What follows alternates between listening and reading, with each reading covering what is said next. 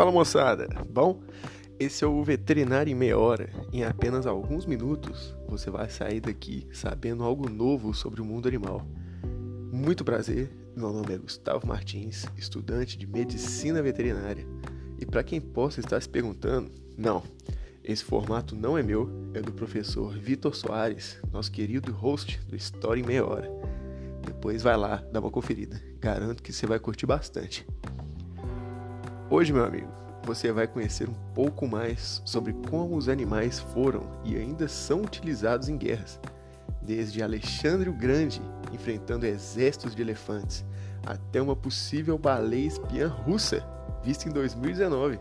Loucura, né? Pois é. Vamos lá então, que hoje o tema tá sinistro.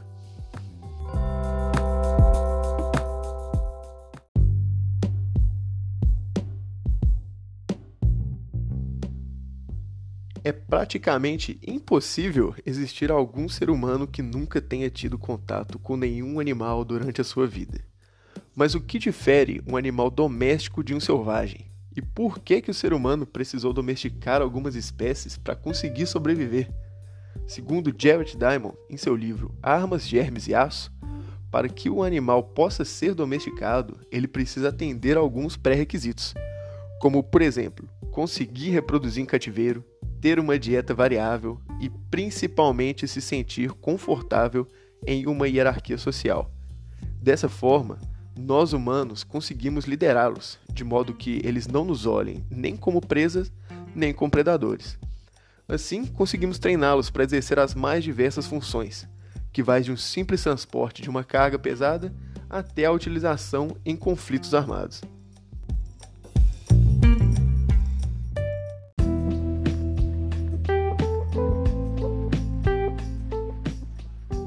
É de conhecimento geral que os cavalos foram parte essencial de diversas guerras durante toda a humanidade. Há várias séries, filmes e livros que retratam a cavalaria como sendo parte fundamental de um conflito armado. Todo mundo que viu lembra quando Gandalf chegou com a cavalaria no abismo de Helm, quando tudo parecia perdido. Ou então, quando os cavaleiros do vale chegaram para salvar Jon Snow na Batalha dos Bastardos.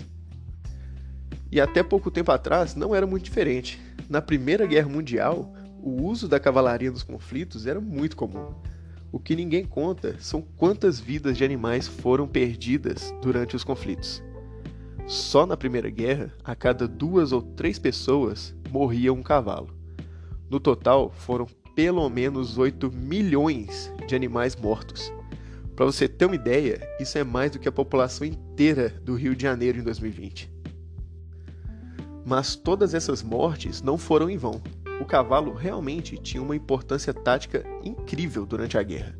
E além disso, a medicina veterinária teve um grande avanço, pois, como o cavalo era um animal muito valioso, o médico veterano de guerra ficava por conta dos cuidados médicos dos animais. E a propósito, essa dizem ser uma das origens da palavra veterinário, já que era o veterano quem cuidava dos animais. Normalmente, quem usava de montaria na guerra era alguém de prestígio, simplesmente porque, como foi dito, o cavalo é um animal muito valioso e manter ele saudável é algo bastante caro. Mas, militarmente falando, vale a pena. Além de você ficar mais seguro durante o combate, ainda tinha vantagem tática na batalha. Pega o Gengis Khan, por exemplo. Ele tinha uma cavalaria lendária que conseguia atirar flechas com extrema precisão em cima de um cavalo em movimento. Com isso, ele conseguiu conquistar o maior império que o mundo já tinha visto até então. Só foi perder esse posto para o Império Britânico, mais de 500 anos depois. Mas quem acha que os cavalos foram os únicos animais a serem utilizados no campo de batalha está muito enganado.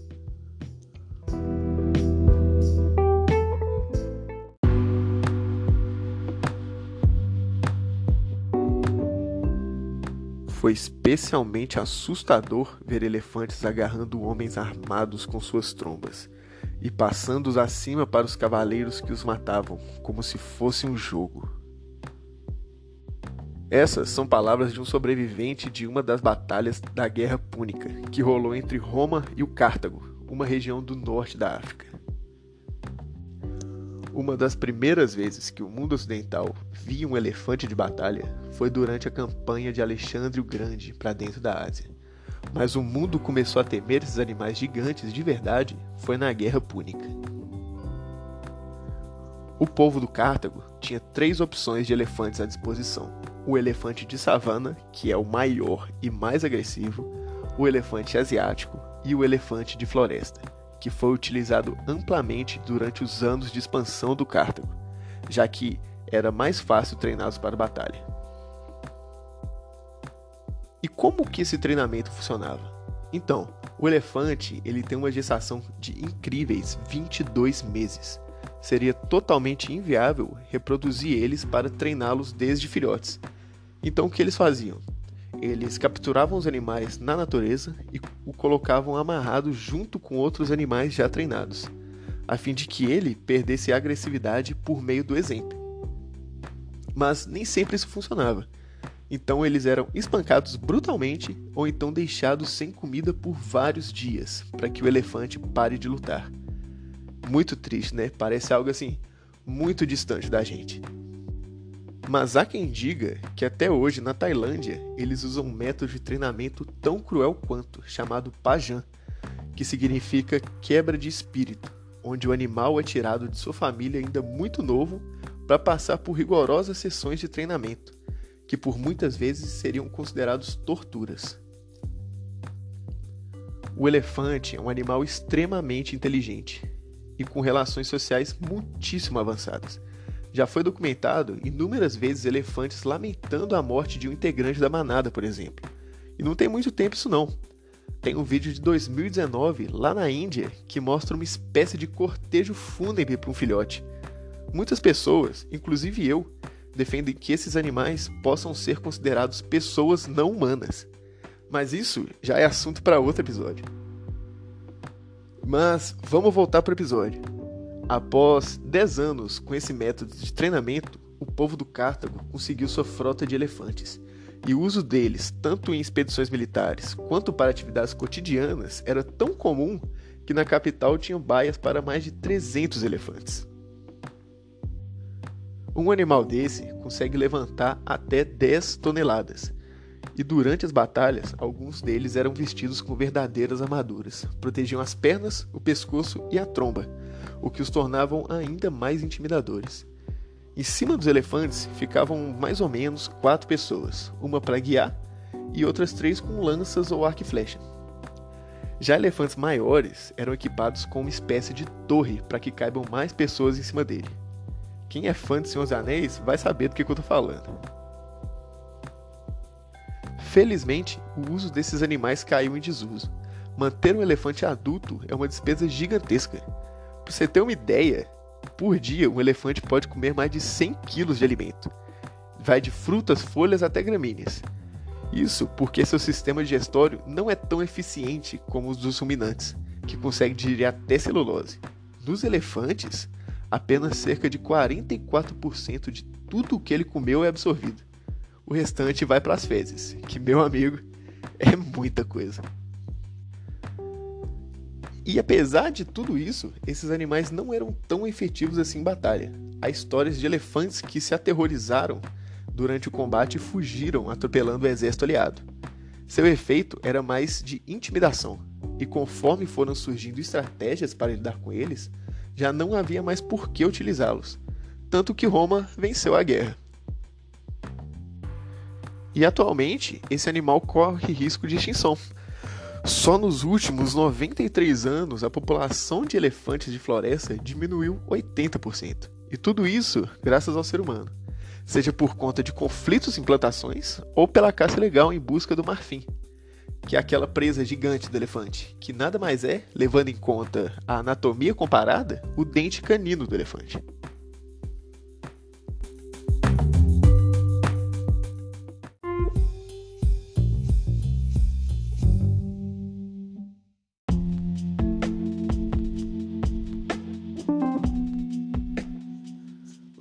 Mas o uso de animais em conflitos armados não acabou depois da Primeira Guerra, não. Muito pelo contrário. Inclusive, vale mencionar a Batalha das Toninhas no final da Primeira Guerra, quando a Marinha Brasileira dizimou um bando de toninhas temendo ser submarinos alemães. Toninha, para quem não sabe, é um mamífero marinho da ordem dos cetáceos. Mesma ordem das baleias e golfinhos. Pois é, o exército brasileiro não serve só para capinar lote não. Tá pensando o quê? Mas, enfim, já na Segunda Guerra Mundial, o governo americano voltou seus olhos para os golfinhos ao perceberem a péssima performance que os torpedos marinhos tinham. Eles começaram a estudar a hidrodinâmica da anatomia do golfinho, a fim de tornar suas armas ainda mais eficazes. E durante esses estudos, eles perceberam que os golfinhos têm ótimas habilidades cognitivas. Por exemplo, eles usavam o movimento da água durante a passagem do barco para se impulsionar para frente, nadando mais rápido e com menos esforço. Os golfinhos são considerados por muitos os animais mais inteligentes do mundo. Claro, logo atrás do ser humano. Eles são totalmente autoconscientes. Tipo, um golfinho sabe que é um golfinho e consegue até se reconhecer no espelho. O cérebro desses animais é tão avançado que a gente consegue comparar com o nosso. Mas claro, existem diferenças. Eles são 100% adaptados com a vida marinha. Por exemplo, o núcleo coclear do cérebro dele é 10 vezes mais volumoso que o nosso.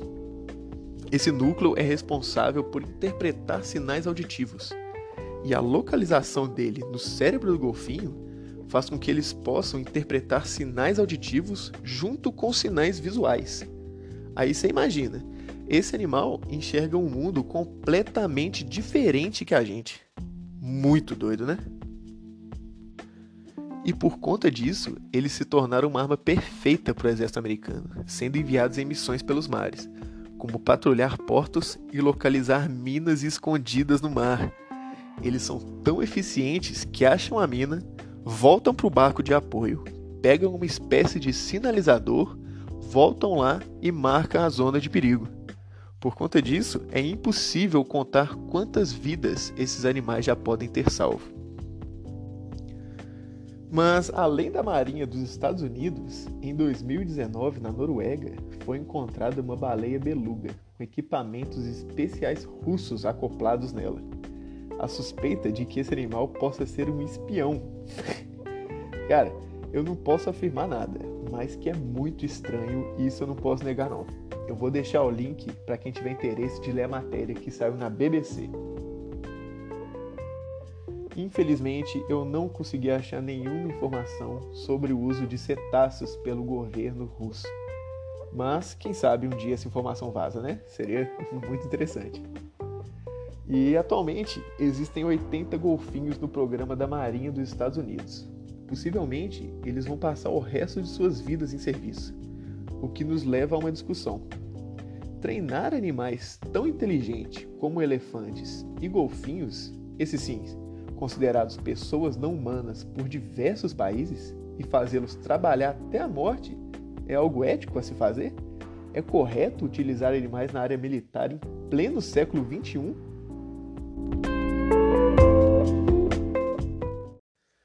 Na minha opinião, daqui a algumas gerações, nós vamos olhar para trás e ver essas atitudes do mesmo modo como hoje vemos a escravidão. Nossos bisnetos vão pensar: como esse pessoal fazia isso com esses bichos? É um absurdo. Pelo menos é como eu penso em relação aos elefantes usados em guerra. E para mim, o uso de animais pela marinha ou pelo exército hoje em dia é algo surreal.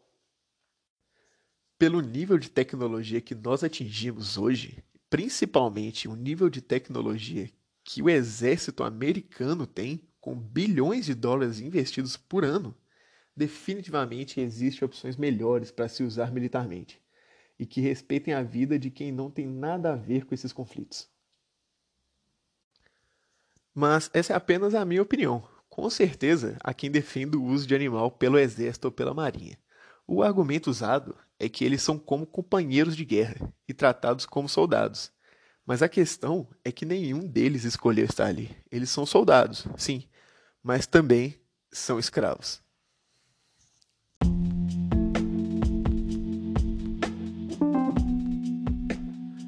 Muito obrigado por ouvir até aqui. Esse foi o primeiro episódio do Veterinário em Meia Hora. Eu tentei mesclar um pouco informações históricas com informações técnicas e um pouco da minha opinião pessoal também.